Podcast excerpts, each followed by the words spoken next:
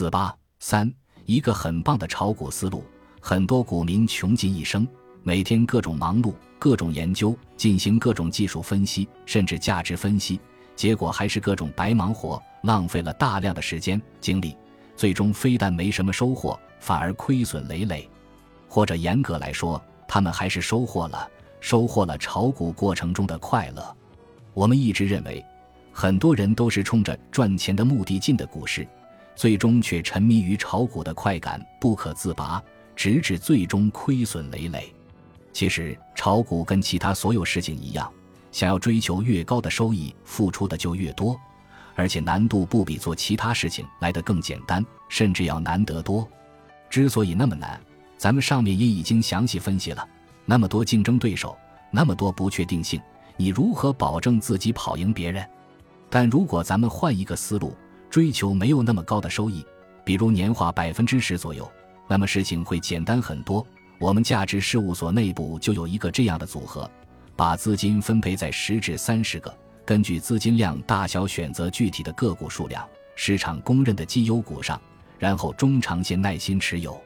采取轮动的策略，在个股市盈率 P 低于它的历史平均市盈率或靠近它的历史市盈率底部。这个根据市场情况，如果市场行情太差，就选择处于历史市盈率底部。如果市场整体比较强势，就平均市盈率下面即可。十将其调入组合，在个股处于历史市盈率顶部时调出，换下一个符合调入条件的标的调入。等到市场上公认的绩优股都没有合适的调入机会了，市场也有点过分疯狂了，就逐步减仓，直到最后清仓。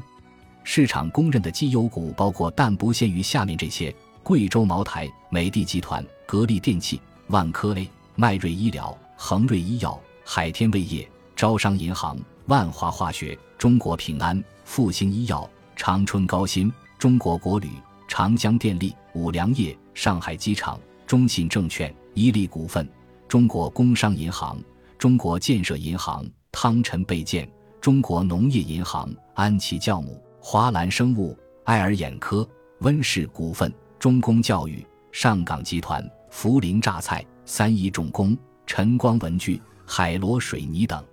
只要你能这么坚持滚动操作，加上一些耐心，相信你也可以取得不错的成绩。这个我们自己内部已经做过实验，效果很不错的。虽然目标盯着是年化百分之十左右，但往往都是大幅度跑赢这个目标的。